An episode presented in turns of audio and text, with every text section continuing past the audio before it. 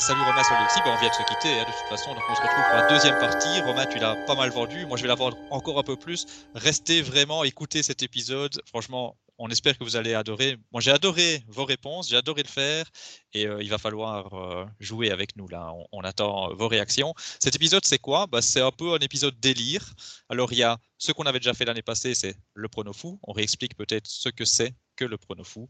Le prono fou, c'est un prono qu'on fait qui est pas impossible, mais qui est quand même très très improbable. On ne mettrait pas beaucoup d'argent dessus. Donc ne nous tombez pas dessus, c'est le prono fou. Et plutôt, au lieu de nous tomber dessus, faites le vôtre. On attend que ça de voir, euh, parce que là, on, peut avoir tout et n'importe quoi. Donc allez-y, lâchez-vous, on attend votre prono fou. Et puis on aura une petite surprise après. Mais d'abord, on est parti sur les pronos fous. Donc je vous écoute. Bah, moi, ce serait, euh, ce serait Pogachar. Euh, on sait qu'il va faire le Giro et qui va enchaîner avec, avec le tour. On sait que c'est pas évident à faire. Ben moi, je, je mets aujourd'hui une pièce sur le fait, alors une pièce que je vais perdre. Hein. Fou, c'est du second degré, on est là pour, pour plaisanter évidemment. mais voilà, Pogachar qui va gagner le, le, Giro, qui, qui va venir et qui va remporter le Tour de France.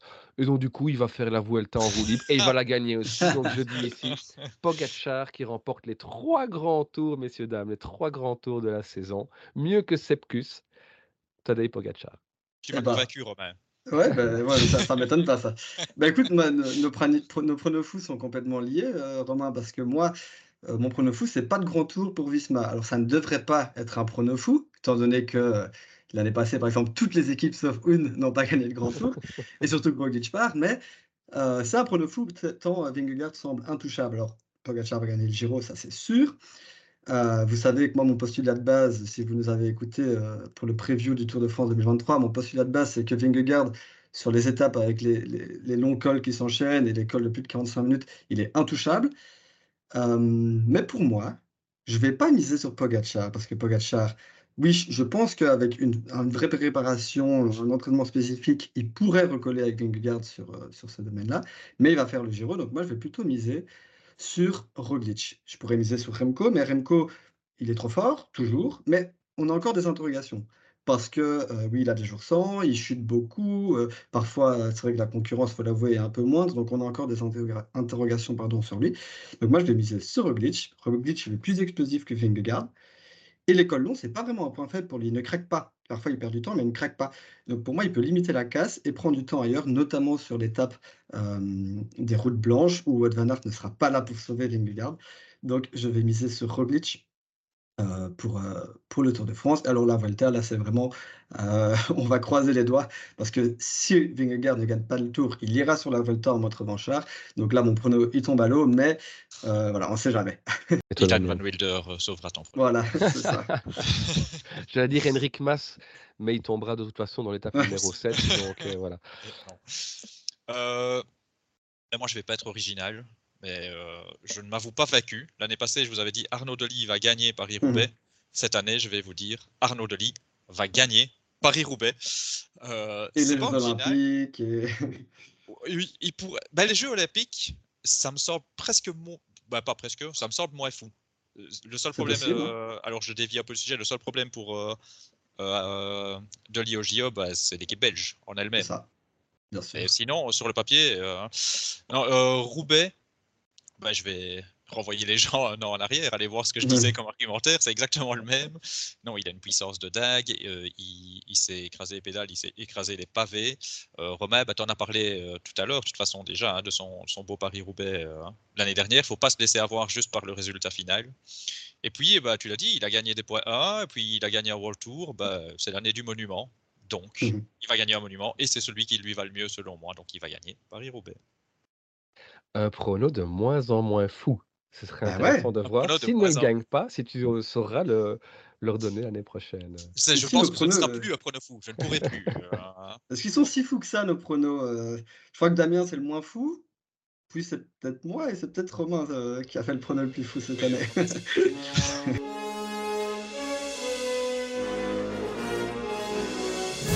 Et alors maintenant, ben, place à la deuxième partie, je vous l'ai vendu en début d'épisode, euh, moi j'ai adoré, ben, on, prend, on prend la voiture, la DeLorean, hein, vous connaissez peut-être Retour vers le futur, ce classique, Bah, on l'a pris, nous, la DeLorean. On, est parti avec Doc et, euh, on se retrouve ici bah, fin d'année 2024. Hein, la saison est terminée. Et donc, bah, on va faire nos Awards 2024 comme on l'avait fait en 2023. Voilà, toute la saison est là. Euh, regardez quand même la saison, regardez quand même les courses, ça, ça vaut le coup d'œil, mais on vous résume déjà tout maintenant. Je vous propose de commencer avec euh, la catégorie reine parce que c'est peut-être la plus facile et, peut-être que là, on ne sera pas totalement à côté de la plaque. Donc, le coureur de l'année 2024 sera pour vous? Tadej Pogacar. On n'argumente pas ou on argumente un petit peu? Moi, j'ai mon petit argumentaire euh, par-ci par-là, comme tu veux. Je vais essayer de la faire courte. Coureur de l'année, euh, il y a six grands favoris. Si j'en suis mon prono fou, Vingegaard ne gagne pas de grand tour. Ah. Euh, si, on était dans les pronos fous, je mettrais Wout van Aert coureur de l'année, mais je vais pas, non, je ne pense pas. Van Der Poel, je pense pas non plus parce qu'il aura la tête ailleurs, notamment au mountain bike. Roglic va gagner le Tour de France, mais que ça. Remco va gagner des courses, mais pas de grand tour. Et Pogacar va gagner le Tour, le tour d'Italie et probablement les championnats du monde. Donc, Pogacar. c'est bien parce qu'on a bien suivi la saison, parce que moi j'ai dit aussi Tadej Pogacar, bien entendu, ben, comme chaque année c'est le meilleur coureur pour moi, c'est donc aussi lui qui fait la meilleure saison. Et, on a vu les mêmes courses puisqu'il a effectivement gagné le Giro et les mondiaux et que c'est ça qui ont fait pencher la balance pour moi. Tadej Pogacar, effectivement, coureur de l'année 2024. On va continuer, ça va être de plus en plus compliqué. Je vais vous demander peut-être la confirmation de l'année 2024. Alors moi, j'ai pointé Kian Brooks euh, parce que son, son transfert appelle nécessairement une confirmation. Il est un coureur de grand talent euh, sur les grands tours en devenir, et euh, enfin un grand talent de devenir sur les grands tours, pardon. il est aujourd'hui, on sait, on sait tous comment ça s'est passé, mais dans la meilleure équipe pour les grands tours. Et donc la confirmation, ce sera Kian sur le Giro. si Kian ne va pas chercher un top 5, on pourra légitimement s'estimer déçu dans la mmh. mesure où ben, on a dit ici en début d'émission, euh, on si on, si on, prend le petit jeu, on l'a dit en début d'année. Euh, mais donc euh, la start list du Tour de France va être folle, ce qui signifie que celle du Giro sera inévitablement un peu moins reluisante que ces dernières années peut-être. Pogacar apparaît comme le grand épouvantail, va faire fuir tout le monde, peut-être pas Kian. Allez, soyons fous, Kian confirmation qui aurait été chercher un, peut-être un podium, pourquoi pas, sur le Giro, ce serait fou. Bah écoute, Romain, tu m'as convaincu parce que moi je voulais parler de Tarling. Mais Tarling va faire deuxième des championnats du monde du chrono derrière Remco Evenepoel. Et il va malheureusement pas être sélectionné pour les Jeux Olympiques. Grosse déception parce que ceux qui font les chronos doivent également faire la course en ligne. Donc Tarling va pas être la confirmation cette année. Et je pense que je vais aussi mettre Kian, mais je vais un petit peu le dire différemment. Je vais dire Kian avec De Brooks, confirmation qu'il a fait le bon choix en allant chez le mmh Alors on peut être déçu de la manière, même si on n'a pas tous les éléments. On peut être déçu du choix. Mais à titre personnel, il a fait le bon choix. Moi, je vais penser à, nos voisins euh, français, mais ce n'est pas spécialement pour leur faire plaisir. La confirmation de l'année sera Romain Grégoire. Romain Grégoire qui a fait une super saison quand même pour euh, un néo-pro euh, l'année 2023 et qui vient ici de nous sortir en 2024 une nouvelle grosse saison avec des victoires de plus en plus intéressantes, qui se rapprochent de plus en plus du top 10 mondial. je suis persuadé que l'année prochaine, donc en 2025, il sera facilement top 10 mondial et devra alors viser la catégorie de fantastique. J'ai beaucoup d'espoir pour Romain. Oui, on va chercher loin là, mais pourquoi pas, qui sait. Oui, oui, oui. Euh, ben, on va continuer et on va passer maintenant à la révélation de l'année. Alors là, je ne sais pas vous, moi c'était une catégorie difficile. Ah, oui. Hyper dur. Mais toujours dans une optique où on est donc ici en train de parler, on est en décembre 2024 et on parle de ce qui vient de se passer pendant un an. J'ai bien choisi Tobias Lund Andresen, euh, qui est ce sprinter danois de chez la, de la DSM, euh, qui a volé la vedette à Fabio Jacobsen, hein, qui, devait, euh, qui rentrait dans, dans son pays avec cette équipe néerlandaise. eh ben non, c'est Lund Andresen, le deuxième sprinter débarrassé de, de Wellsford, de, de Dainese.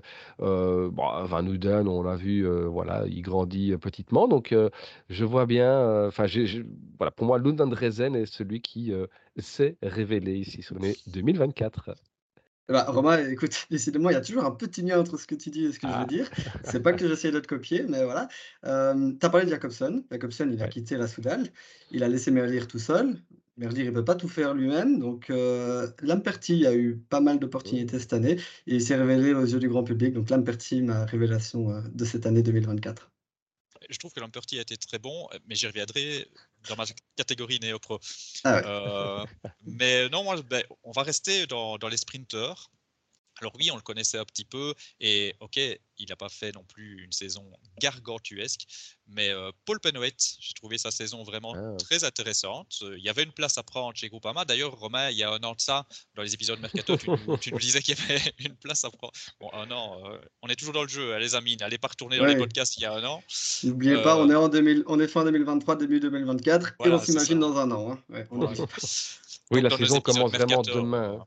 La, la saison Oui, commence ça. vraiment demain, il faut le rappeler quand même. Euh, dans l'épisode Mercato euh, consacré à Groupama, tu parlais de, de place. Tiens, qui va être le sprinter finalement? Ben, euh, Penouet a su saisir sa chance tout de suite. Il a fait quelques belles placettes et je pense qu'il s'est affirmé pour avoir le lead pour les années à venir. Donc pour moi, la, la révélation, c'est Paul Penouet. Nous en arrivons maintenant au Néopro. Ben moi, je vous ai déjà donné le mien. Je ne vais pas spécialement revenir dessus. Je suis assez d'accord avec Alexis. Il y avait une place, il l'a prise, donc c'était Luc Lamperti. Mais j'attends vos choix. Écoute, c'est peut-être un peu de la triche parce qu'il a déjà gagné, mais c'est un néo-pro, heu, Hagenes. Ah ouais, petite pépite euh, norvégienne de, de chez Jumbo. C'est euh, c'est- mais, mais qui, voilà, qui pour moi s'est fait devancer par euh, l'Italien de chez Intermarché, Francesco Bussato, qui, euh, rappelez-vous, son, son programme de fou au printemps, on l'a vu à l'attaque, on l'a vu baroudeur et on l'a vu gagner. Bon, je- on, on est dans le jeu, mais je vais quand même pas m'avancer sur la course qu'il a gagnée. Mais enfin voilà, je- Bussato, le néo-pro euh, de l'année. Euh, grosse, grosse cote, Bussato. hein. Effectivement, ben moi j'en attends pas mal aussi. On va aller sur le transfert de l'année. Qui, selon vous, est le transfert le plus intéressant de cette saison? Pour, pour moi, c'est Kenneth Brooks. Euh, quand on a fait le, le tour des transferts, euh, je faisais partie de ceux qui disaient que c'était Roglic le transfert de l'année 2024. Euh, sauf que ce sera pour moi le transfert de l'année. c'était pour moi le transfert de l'année 2024 euh, si Roglic sortait une saison à la Jumbo, ce qui n'a pas été le cas. Mmh Je ne le vois pas. Et donc, euh, pour moi, c'est Kenneth Brooks euh, qui euh, allez, aura fait un, un podium au Giro. J'aime beaucoup ce jeu. À toi, Alexis. On ressortira Bah, ça en fin 2024 pour voir où on en était. Et pour être un peu cohérent avec tout ce que je dis dans les dans les derniers podcasts, que ce soit, celui sur les transferts ou celui sur les pronos fous, de Brooks, transfert, de la décennie, mais transfert de l'année 2024, Roglic parce qu'il a quand même gagné le Tour de France. Oui, c'est vrai qu'on pouvait difficilement euh, passer à côté de Roglic dans ce cas. Moi, j'ai beaucoup moins claquant, mais j'ai pris le transfert de la saison comme le transfert que cette équipe-là devait faire pour le bien de son équipe. Je ne m'exprime pas très Mm. bien, mais ça veut dire que c'est pas le gars qui a été le plus impressionnant dans les transferts. J'ai choisi Ethan Vernon pour Israël. Israël, euh, ils sont quand même dans la lutte pour, euh, pour remonter à World Tour. Il leur fallait des points. Vernon, il n'a pas gagné une immense course, mais il a gagné par-ci par-là. Il a fait des placettes sur des courses qui donnent des points. Et c'est lui qui, je ne vais pas dire assure déjà Israël de remonter, mais pas loin. Donc euh, Ethan Vernon, c'était euh, un coup dans le mille. euh, et je voulais aussi citer un transfert d'Israël pour souligner leur politique qui a changé un peu le recrutement. Ils ont été chercher quelques jeunes et plus que des pré-retraités.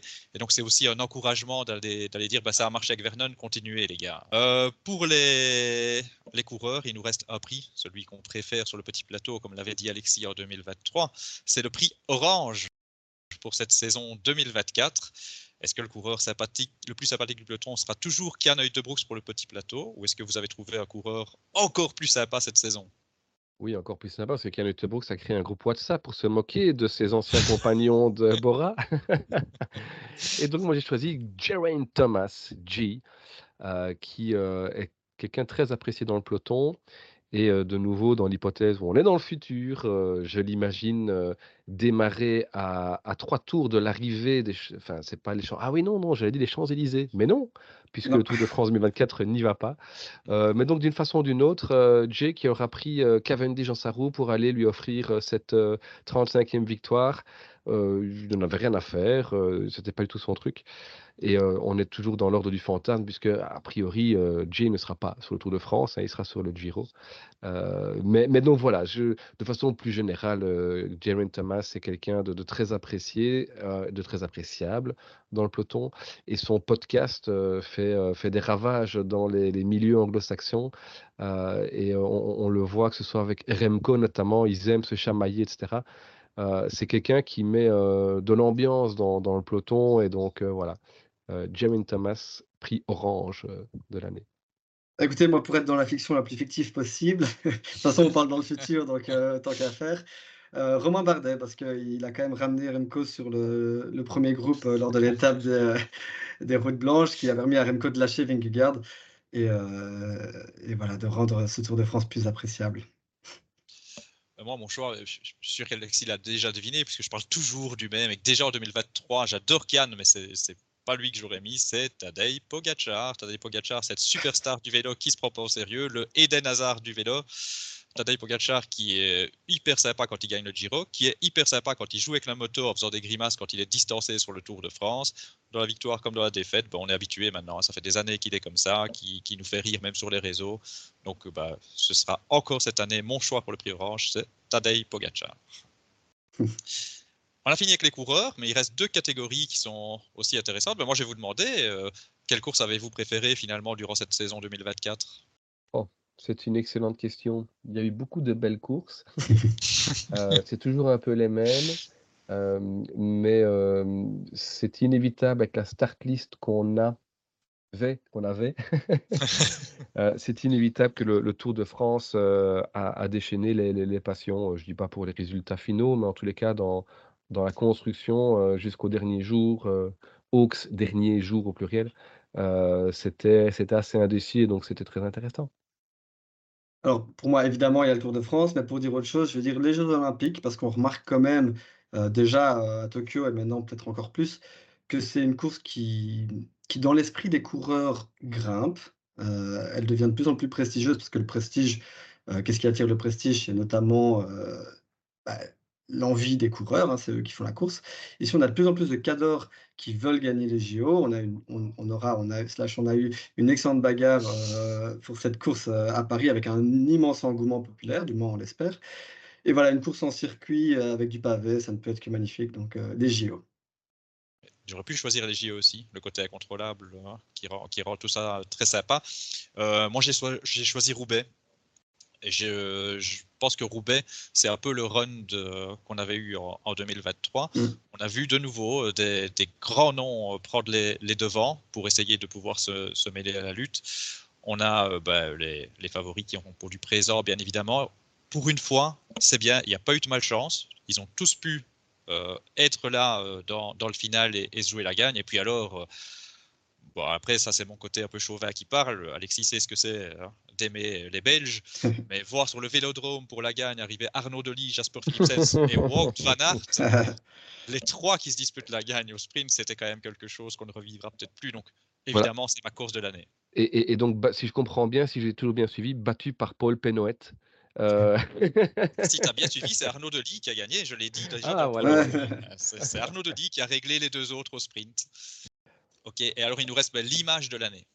Ah, l'image de l'année, c'est cette terrible défaillance de Vingegaard euh, sur le Tour de France, euh, lâché par, euh, par Roglic, remonté par Tadej Pogacar, et qui termine dans le groupe Eto. Merde, ça va pas être crédible. Vas-y, Alexis. Bah écoute, je, vais, je, vais, me recycler parce que je suis certain que si ça arrive, enfin, c'est arrivé, hein, mais donc je suis certain que c'est une image qui peut devenir légendaire. C'est ce fameux sprint royal entre Van Der Poel et Van Aert, où les deux se rasseyent, les deux se relèvent, les deux se rasseyent à nouveau. Euh, voilà.